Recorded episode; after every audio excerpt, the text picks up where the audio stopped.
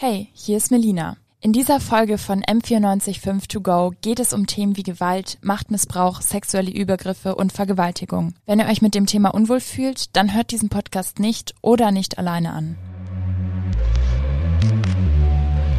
M945 To Go. Dein Thema des Tages. Die Idee für diesen Podcast hatten wir schon länger. Wir, das sind Melina und Manuel. Die Vorwürfe und Fälle der letzten Zeit haben uns um die Relevanz des Themas bestätigt. Fast jede Woche kommt etwas Neues dazu.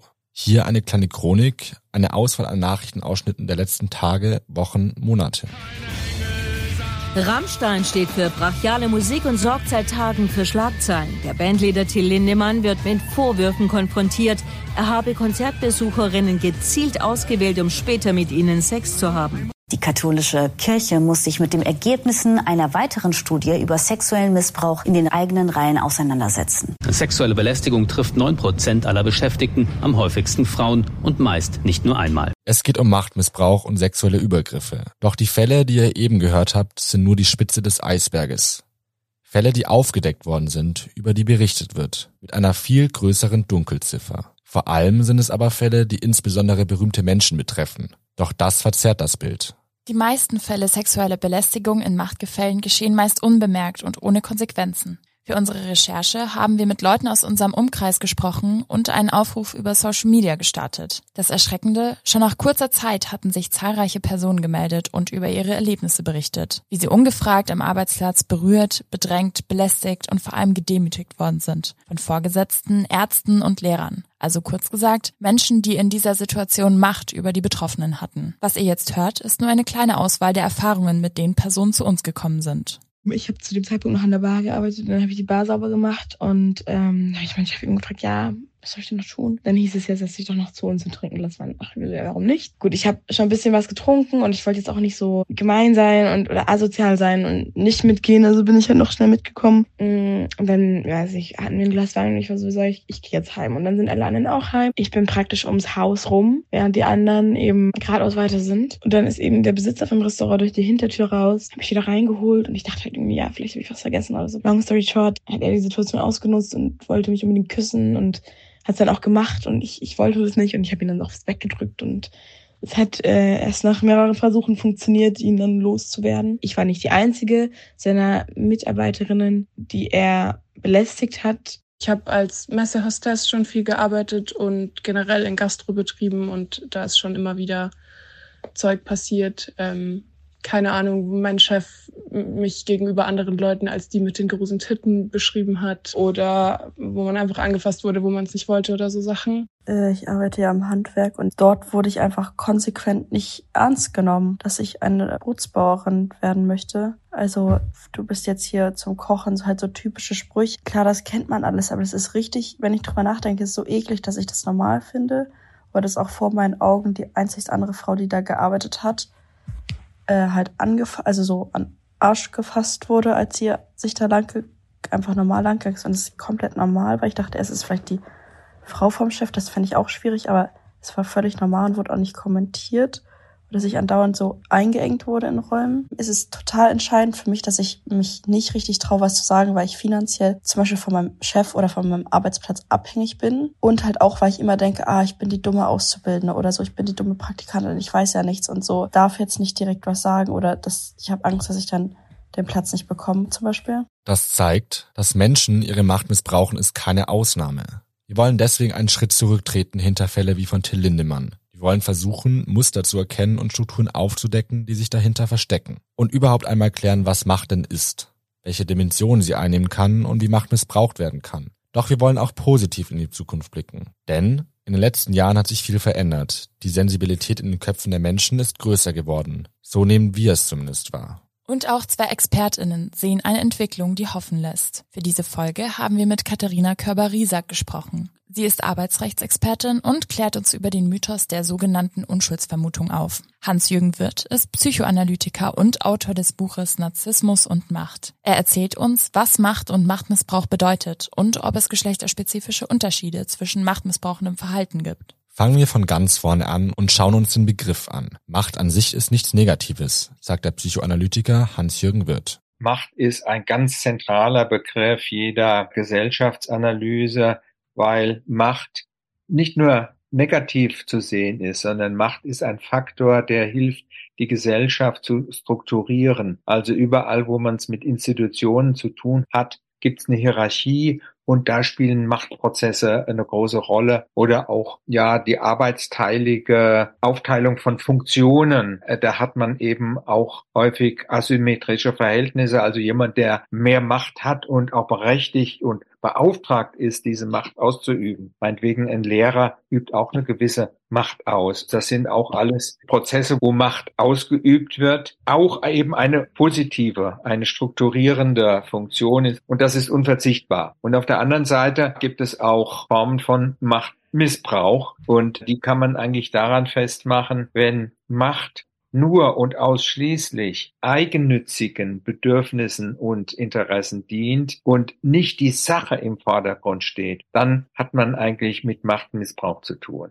Macht strukturiert also die Gesellschaft, macht sie greifbarer. Erst dann, wenn sie nicht mehr der Sache dient, zweckentfremdet wird, wird Macht missbraucht. In der Forschung gibt es vier Machtdimensionen. Macht beruht erstens auf bestimmten grundlegenden Machtquellen, also die Ursprünge und Gründe für Macht. Die Formen der Machtquellen sind vielfältig. Das fängt ganz banal an bei physischer Stärke oder Überlegenheit. Denken wir zum Beispiel an den Rüpel oder Muskelprotz in der Schule. Auf gesellschaftlicher Ebene kann das das staatliche Machtmonopol von Polizei und Militär sein. Machtquellen können auch auf psychischen Besonderheiten beruhen, wie Ausstrahlung, Charisma, Intellekt oder rhetorische Fähigkeiten. Ein Paradebeispiel wäre hier der Fall Till Lindemann. Ein Sänger, der wegen seiner musikalischen Fähigkeiten und seiner Ausstrahlung gefeiert wird, nutzt das mutmaßlich aus. Mehrere Frauen werfen ihm vor, seine Stellung missbraucht zu haben und sie zum Sex zu drängen. Dass eine Person Macht hat, kann sich auch durch Besitz oder Eigentum, aber auch eine besondere Stellung aufgrund von Beruf oder Rolle innerhalb einer Organisation äußern. Ein klassisches Beispiel wäre das Verhältnis zwischen Arbeitgeberinnen und Arbeitnehmerinnen. Diese unterschiedlichen Machtquellen, die wir gerade aufgezählt haben, öffnen zweitens erst den Zugang zu Machtmitteln. Eine Person kann aufgrund der Machtquelle über Machtmittel verfügen, muss diese aber nicht einsetzen. Erst wenn die Machtmittel eingesetzt werden, wird potenzielle Macht zu aktueller Macht und Macht wird, in der Dimension 3, ausgeübt. Bezogen auf die unterschiedlichen Formen der Machtausübung gibt es, in der Dimension 4, jeweils typische Wirkungsmechanismen von Macht. Doch kommen wir zurück zu den Erfahrungsberichten, die uns erreicht haben und schauen uns vielleicht mal an, welche Machtquellen die Personen aus den Berichten hatten. In zwei der drei Fällen waren die Arbeitgeber diejenigen, die Macht über die Angestellten innehatten. Die Quelle ihrer Macht liegt in ihrer Stellung als Chef. Das Verhältnis zwischen ArbeitgeberInnen und ArbeitnehmerInnen strukturiert ein Machtgefälle. Die Arbeitgeber der Betroffenen haben diese Machtstellung missbraucht, sind übergriffig geworden. Besonders auffällig, die betroffenen Personen, die sich an uns gewandt haben, waren ausschließlich Frauen. Die Personen wiederum, die nach den Berichten der Betroffenen ihre Macht missbraucht haben sollen, waren ausschließlich Männer. Zufall oder decken sich die Fälle mit dem gesamtgesellschaftlichen Bild? Eine Studie der Universität Wien aus dem Jahr 2011 hat versucht, genau diese geschlechterspezifischen Unterschiede festzustellen. Das Ergebnis, drei Viertel der Frauen und ein Viertel der Männer wurden im Erwachsenenalter schon einmal sexuell belästigt. Als bedrohlich wurde diese psychische Übergriffsform von etwa 30 Prozent der Frauen und etwa 6 Prozent der Männer erlebt. Das soll in keinem Fall die Erlebnisse von Männern herunterspielen oder relativieren. Auch Männer können Opfer sexueller Übergriffe und von Machtmissbrauch sein. Lange Zeit wurde von Gewalt betroffenen Männern in Studien nicht wirklich berücksichtigt. Im öffentlichen Diskurs wird die Verletzbarkeit von Männern oft nicht wahrgenommen und repräsentative Studien gibt es zurzeit auch nicht wirklich. Einige wenige Studienergebnisse legen jedoch nahe, dass Männer in unterschiedlichen Kontexten, wie in der Schule, im Sportverein oder im Wehrdienst und vor allem im Kindes- und Jugendalter von Gewalt betroffen sind. Sexualisierte Gewalt gegenüber männlichen Personen findet jedoch in viel kleinerer Zahl statt und wird zudem häufig auch von Männern ausgeübt. Auch der Psychoanalytiker Hans-Jürgen Wirth sieht Unterschiede zwischen den Geschlechtern. Ich würde aber auch sagen, bestimmte Formen von Machtmissbrauch sind bei Männern auch häufiger. Das hängt nicht mit der Natur zusammen, sondern das äh, hängt mit der Erziehung und der ganzen geschlechtsspezifischen Sozialisation zusammen, dass äh, Männer eher zu Macht neigen und auch die Neigung, das Gefühl zu haben, ich brauche auch Macht, um mich zu behaupten und ich muss sie auch einsetzen, auch gegen Widerstand und ich habe vielleicht auch das Recht dazu, zu Rücksichtslosigkeit und zu Machtmissbrauch. Das ist bei Männern statistisch gesehen kommt das häufiger vor. Das lässt sich schon auch an Zahlen belegen. Also sexualisierte Gewalt wird eben sehr viel häufiger von Männern ausgeübt, Vergewaltigungen, als von Frauen. Im Umkehrschluss bedeutet das aber nicht, dass Frauen nicht psychisch durchaus in der Lage sind, auch ihre Macht zu missbrauchen. Sie haben etwas andere Formen. Manchmal lehnen sie sich auch an starke Männer an. Sie haben die Funktion, zum Beispiel auch Opfer zuzuführen dem mächtigen Mann oder hm, ja eine gute Stimmung zu verbreiten oder negative Dinge der Machtausübung abzumildern nach außen und eher manipulative äh, Formen der Machtausübung zu praktizieren als brachiale. Sagt der Psychoanalytiker. Er erklärt, welche Gründe er sieht, warum Männer und Frauen Macht oft unterschiedlich ausüben. Ich glaube, dass der Begriff der toxischen Männlichkeit, der ist jetzt so auch so ein Schlagwort geworden, das ein bisschen modisch ist oder das dann so dann schnell alles alles erklärt, aber ich glaube, dass es schon etwas, dass es ein wichtiger und ein richtiger Punkt angesprochen ist, dass die Erziehung und die Sozialisation und die Werteorientierung Jungs und Männern beigebracht wird und dass die ja eher zu Gewalt prädestiniert. Eines der größten Probleme von Machtmissbrauch ist, wie Personen zu Verantwortung gezogen werden können. Katharina Körber-Riesack ist Arbeitsrechtsexpertin und hat Erfahrungen im Umgang mit Belästigungssituationen in Machtgefällen. Das ist gar nicht so einfach zu sagen. Also wir haben die strafgesetzliche Schiene, also wo man dann eben auch verurteilt wird als Straftäter und das beginnt aber eigentlich erst ab einer ziemlichen Erheblichkeitsschwelle. Also reine verbale Belästigungen und solche Dinge sind nicht strafbar nach Strafgesetzbuch, sie sind trotzdem rechtswidrig. Ähm, das heißt, man kann ähm, auf Basis zum Beispiel der Gleichbehandlungsgesetze, der Antidiskriminierungsgesetze im Arbeitsverhältnis hier einen, einen Anspruch geltend machen. Aber das, das Strafrecht geht nicht so weit, wie man glaubt. Also das beginnt tatsächlich ab dem Zeitpunkt gewaltvoller Übergriffe oder überhaupt halt in der körperlichen Sphäre ähm, und nicht quasi schon in der psychischen. Um einen eindeutigen Tatbestand zu haben, muss also schon einiges passiert sein. Vor allem, wenn man den Machtbegriff betrachtet, sind viele Situationen zu unterscheiden man kann es ganz gut unterscheiden jetzt am Fall äh, Rammstein-Lindemann und eben am Fall Til Schweiger, weil das sind zwei vollkommen unterschiedliche Sphären dadurch, weil das eine sich eben im Arbeitsverhältnis abspielt. Also so eine Filmproduktion, da sind ja Angestellte oder halt Personen, die quasi gegen Geld dort arbeiten, SchauspielerInnen und so weiter. Und im Arbeitsverhältnis habe ich ein Machtgefälle, das einfach schon im Arbeitsverhältnis per se angelegt ist. Ja. Also ArbeitnehmerInnen sind wirtschaftlich abhängig und sind äh, den, den Chefs und Chefinnen in einem Arbeitsverhältnis einmal zunächst ausgeliefert. Und äh, dafür gibt es Spielregeln, die mittlerweile auch ähm, europarechtlich determiniert sind. Das heißt, sie gelten in, in Deutschland natürlich auch. Und die zielen darauf ab, dass eben die Arbeitsumgebung so sein muss, dass ich nicht diskriminiert werde, also dass ich nicht belästigt, nicht sexuell belästigt, nicht herabgewürdigt werde, sei es jetzt, weil ich eben eine Frau bin, sei es aber auch aus anderen Kriterien, eben aufgrund der sexuellen Orientierung oder der geschlechtlichen Identität, der Herkunft und so weiter. Also im, im Arbeitsverhältnis haben wir an sich Regeln dafür, außerhalb des Arbeitsverhältnisses, wie es jetzt eben beispielsweise bei Rammstein ist, ist das natürlich nochmal eine ganz andere Sache. Da sind wir quasi in der freien Wildbahn und da haben wir im Ergebnis eigentlich nur das Strafrecht, das uns weiterhelfen kann, weil ja diese jungen Frauen äh, vor allem, die hier betroffen sind, also ist ja noch nichts nachgewiesen, aber zumindest gibt es ja sehr viele Erzählungen, denen man zunächst ja mal äh, nachgehen muss, die stehen ja nicht in einem per se Abhängigkeitsverhältnis. Also niemand per se zwingt jetzt jemanden auf ein Konzert zu gehen oder auf eine Backstage-Party zu gehen. Und da wird es rechtlich viel, viel schwieriger, weil wir hier wirklich nur mit sehr groben Instrumentarien, also eigentlich nur, wenn ich jemanden unter Drogen setze, um ihn dann sexuell zu nötigen, zu vergewaltigen etc., dann sind wir natürlich ganz klar im Bereich des Strafrechts. Ja. Aber diese psychischen Abhängigkeitssituationen, die sind tatsächlich sehr, sehr schwer zu greifen im, im Strafrecht. Ja. Also dieses Nein heißt Nein oder habe ich überhaupt noch die Möglichkeit, einen freien Willen zu bilden, um Nein zu sagen, das ist sehr, sehr schwierig schwierig. Wir haben im Strafrecht natürlich auch Altersgrenzen, also gerade bei Minderjährigen unter 18 und noch schlimmer unter 16, was hoffentlich nicht passiert sein wird, gibt es da natürlich schon noch verschärfte Bedingungen. Also da, da ist der Gesetzgeber etwas strenger. Aber so ganz genau können wir diese Phänomene von, von freier Willensbildung, gerade in so einem Zusammenhang, wo ich halt jemanden idolisiere vielleicht oder vielleicht auch unerfahren in eine Situation hineingerate und per se mal der Ruhm und vielleicht auch meine Fan-Eigenschaft mich mal positiv gegenüber einer Person stimmen und dann werde ich quasi komplett in ein anderes Setting gedrängt, eigentlich erst ab der Grenze des Strafrechts wirklich ähm, erfassen.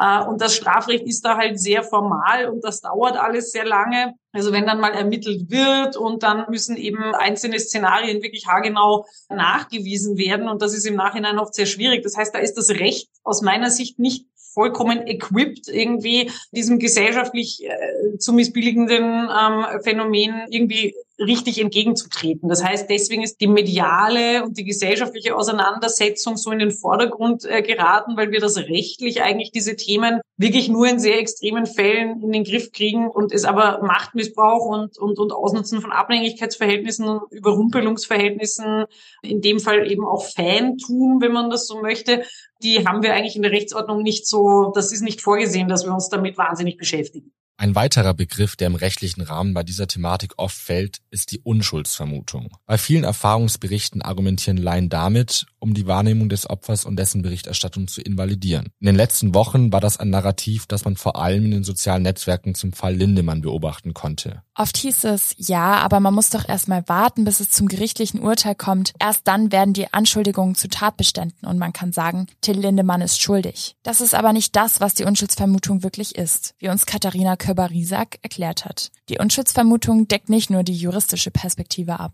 Die Unschuldsvermutung ist tatsächlich ein Begriff aus dem Strafrecht. Also da geht es darum, wenn es strafrechtliche Vorwürfe gibt, strafrechtliche dann vielleicht auch Ermittlungen, aber eben noch keine strafrechtliche Verurteilung. Also ein Strafgericht hat noch nicht die Person äh, schuldig gesprochen, dann darf quasi in der Öffentlichkeit, und das betrifft vor allem eben die mediale Berichterstattung, nicht die Person quasi als schuldig äh, behandelt werden. Also man darf nicht sagen, diese Person, und das betrifft eben JournalistInnen vor allem, diese Person hat das und das gemacht, bevor es ein Gericht tatsächlich festgestellt hat. Es ist aber was anderes, wenn selbst Betroffene, also jetzt nicht JournalistInnen, sondern betroffene Personen von einem, von einer eigenen Wahrnehmung berichten. Das heißt, mir ist das passiert oder auch eine Freundin hat mir erzählt, dass ihr das passiert ist. Das ist nicht etwas, was durch die Unschuldsvermutung verboten ist. Also die Unschuldsvermutung heißt nicht, dass Betroffene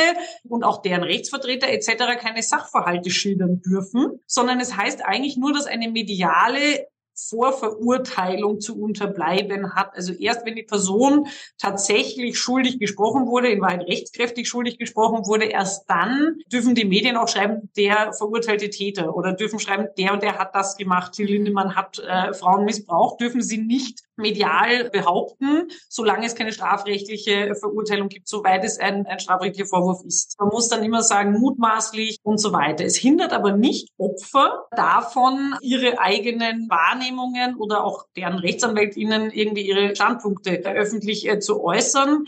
In der Realität ist es natürlich für Betroffene trotzdem sehr schwer, Übergriffe zur Anzeige zu bringen. Wie wir schon gehört haben, greift das Rechtssystem oft viel zu spät. Der juristische Weg bringt oft keine angemessenen Konsequenzen für die Täter. Aber es gibt auch nicht nur juristische Folgen, wie auch Körber-Riesack anmerkt. Geldstrafen oder auch ebenso wie bei Trump sind es ja vor allem auch hohe Schadenersatzzahlungen, die er jetzt eben leisten muss. Wir kennen das in Europa tatsächlich, in, also zumindest in Österreich und in Deutschland nicht so, dass man so, so riesige Schadenersatzzahlungen gibt es bei uns nicht. Bei uns äh, sind solche Schmerzengeldbeträge irgendwie im niedrigeren vierstelligen Bereich und bei krassen Fällen vielleicht fünfstellig. Das heißt, das ist sicher keine Abschreckung. Und das Strafrecht sollte schon eine abschreckende Wirkung haben. Aber ich glaube tatsächlich, die größte abschreckende Wirkung ist in dem Fall Öffentlichkeit. Das ist, glaube ich, das größte Thema bei der Reputationsverlust, der dadurch entsteht, und das ist jetzt mittlerweile 2023 sicher, also seit der MeToo-Bewegung hat sich das deutlich ähm, verändert, auch in, in meiner Wahrnehmung, was jetzt auch juristische Fälle ähm, betrifft, wird das einfach nicht mehr, also es geht nicht mehr durch. Also es sind einfach Fälle, wo,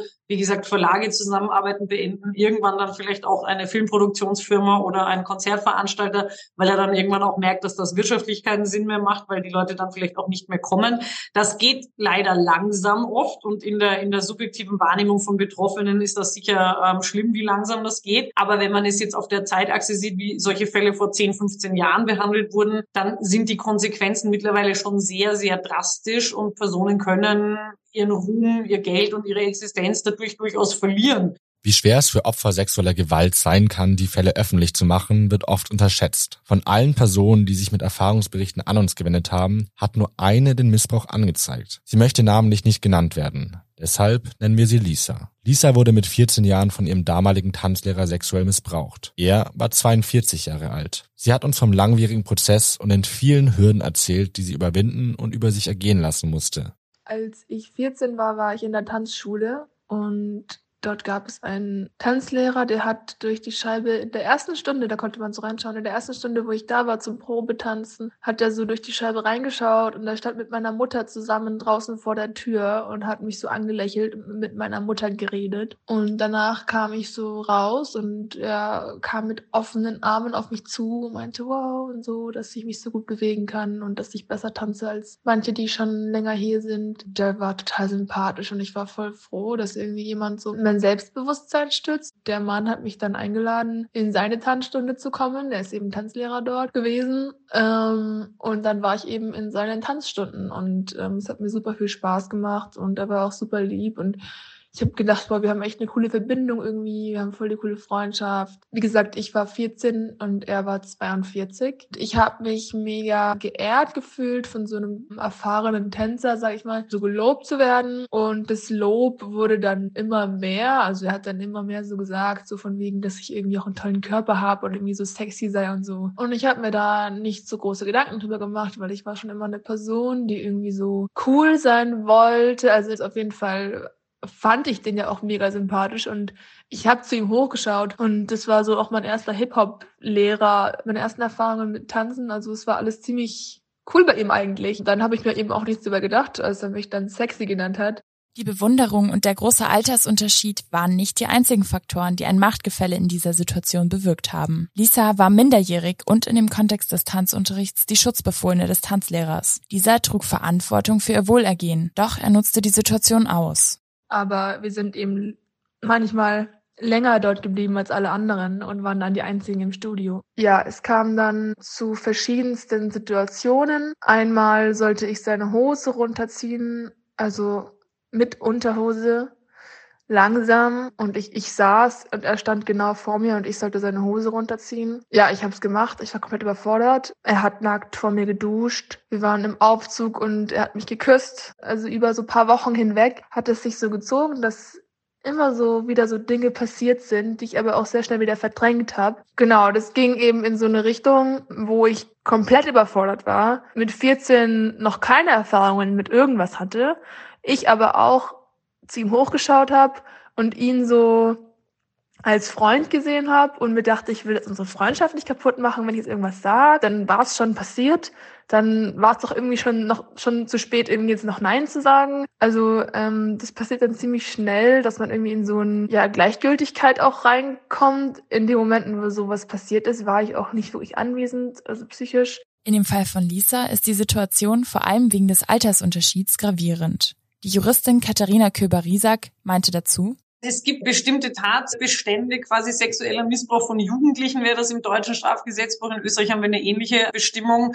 Da geht es einmal ähm, grundsätzlich darum, dass man unter Zwangslage jemanden unter 18 eben missbraucht ja, zu sexuellen Handlungen etc. etc. Und äh, bei Personen, die selber über 21 sind, also wie der Herr Lindemann, wenn das dann noch eine Person unter 16 Jahren betreffen würde, dann wäre einfach der Strafrahmen höher. Und man sagt hier halt quasi, man, man nutzt eine Zwangslage aus. Aber die Idee des Gesetzes Gesetzgebers ist, je jünger, desto eher ist es strafwürdig. Ja? Und vor allem, wenn eben der Täter selber volljährig beziehungsweise 21 mindestens ist, dann sieht der Gesetzgeber das halt als noch größeres Unrecht in dem Fall, ja, die Zwangslage auszunutzen, als wenn es bei einer vorherigen Person. Also die Idee ist einfach, dass es schlimmer ist, weil die jüngeren Personen halt sie einen größeren Schutz genießen und halt man davon ausgeht, dass sie nicht so, also sich selber nicht so gut schützen können.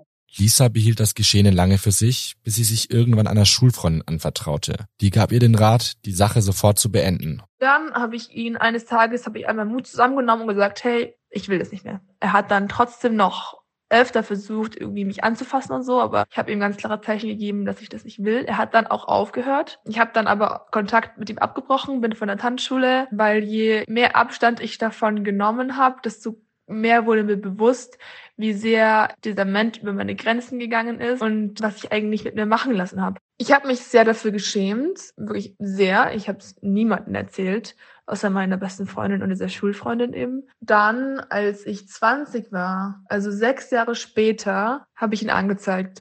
Klar habe ich die Jahre dazwischen auch oft mir überlegt, ihn anzuzeigen, aber ich habe einfach nie den Mut gehabt. Warum die Hemmschwelle zur Anzeige so groß war, hat mehrere Gründe. Der rechtliche Weg ist in den allermeisten Fällen super kompliziert und langwierig. Trotzdem hat sich Lisa getraut, den übergriffigen Tanzlehrer anzuzeigen. Gemeinsam mit ihrer Mutter ging sie zu einer Polizeistation. Dann sind wir, glaube ich, sogar auch fast schon am gleichen Tag einfach zur Polizeistation in der Nähe ge gelaufen, haben gesagt, wir wollen, ich will jemanden anzeigen, habe dann einer Polizistin meine Zeugenaussage gemacht. Ja, dann ging erstmal die Anzeige raus. Dass diese Überwindung der erste Schritt einer hürdenreichen Angelegenheit war, wurde Lisa bald bewusst. Der ganze Prozess, also das war echt ein ewiges Prozedere. Dann wurde ich zur Zeugenaussage gerufen äh, beim Gericht. Da habe ich getrennt von diesem Tanzlehrer, weil es wurde Trennung angeordnet, weil es ein schwerer Fall ist. Äh, sexuelle Misshandlung von Schutzbefohlenen. Wurde ich getrennt zur Zeugenaussage nochmal offiziell zum Gericht geholt.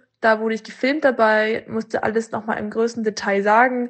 Währenddessen haben die RichterInnen im Nebenraum und der Tanzlehrer zugeschaut. Dann bin ich zum Weißen Ring, haben mir dann eine Anwältin empfohlen und auch den ersten Termin mit ihr bezahlt. Der Weiße Ring ist eine Hilfsorganisation, der sich für Missbrauchsopfer und deren Angehörige einsetzt. Durch persönliche Betreuung, Begleitung zu Terminen, Vermittlung oder Geldzuwendungen werden die Betroffenen unterstützt. Dann war der erste Gerichtstermin. Anscheinend war der Tanzlehrer. Ich war nicht dort. Ich, ich musste nicht dort sein. Also meine Anwältin hat mich vertreten. Der Tanzlehrer in diesem Gericht alles abgestreitet. Dann musste ich nochmal zur Zeugenaussage, weil wir mehr Beweise und Glaubhaftigkeit sorgen mussten. Dann musste ich zur Polizei und dem Polizisten nochmal alle Fragen beantworten, die die RichterInnen gestellt haben, um Dinge aufzuklären. Ich glaube, das war auch nicht das letzte Mal. Das war nicht das letzte Mal, dass ich bei diesem Polizisten aussagen musste. Ich musste zweimal dorthin. Doch das ist nicht die letzte Hürde, die Lisa überwinden muss. Der Polizist erzählt ihr, dass die Freundin des Tanzlehrers angerufen hat,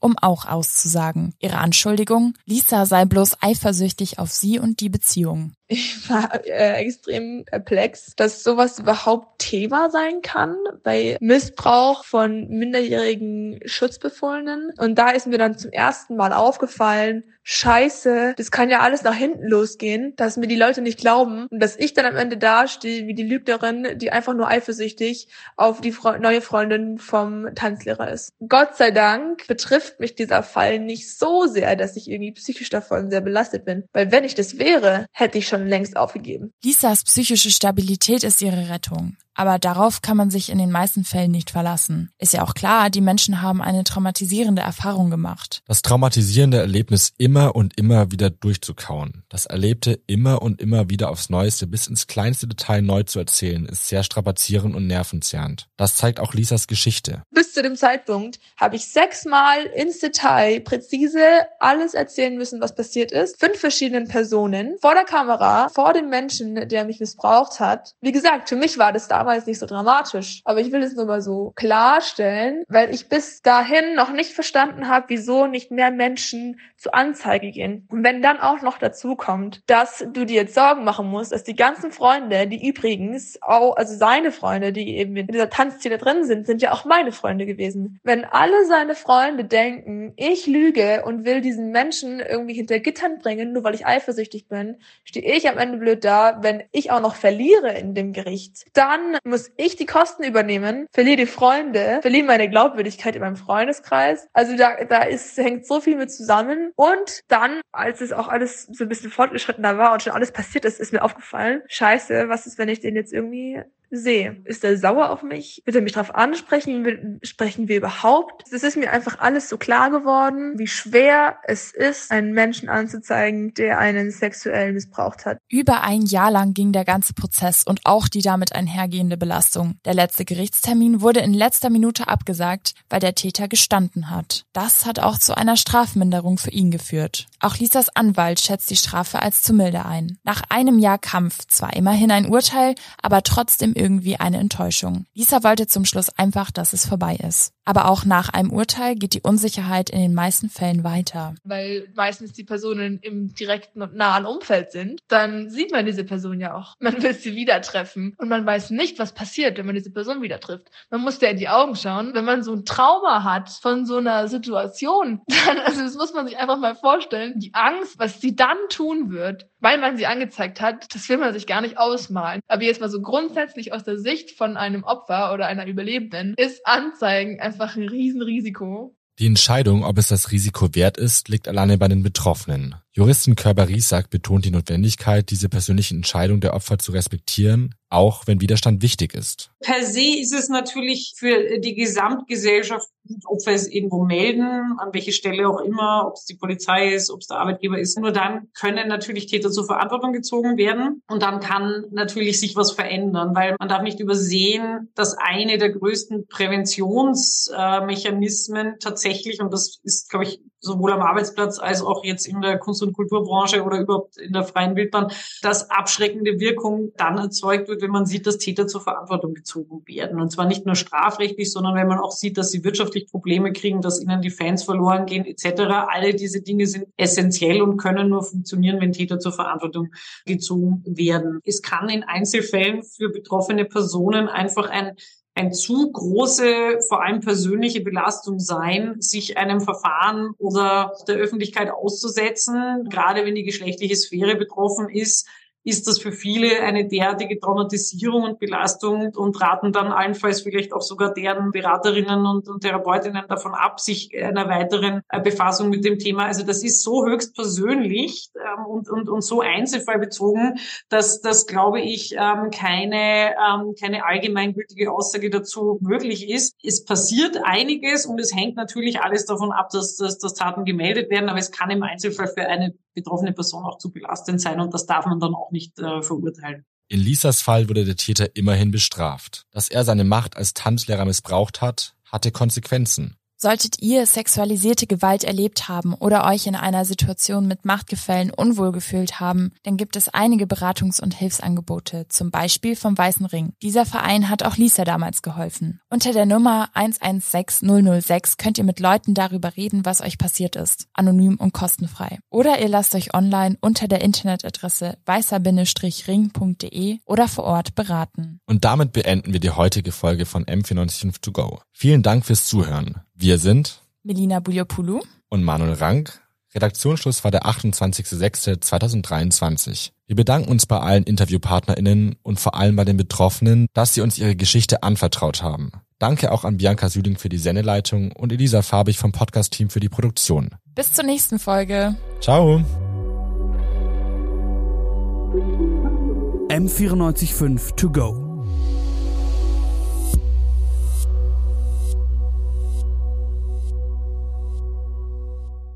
M945 To Go ist eine M945 Produktion. Ein Angebot der Media School Bayern.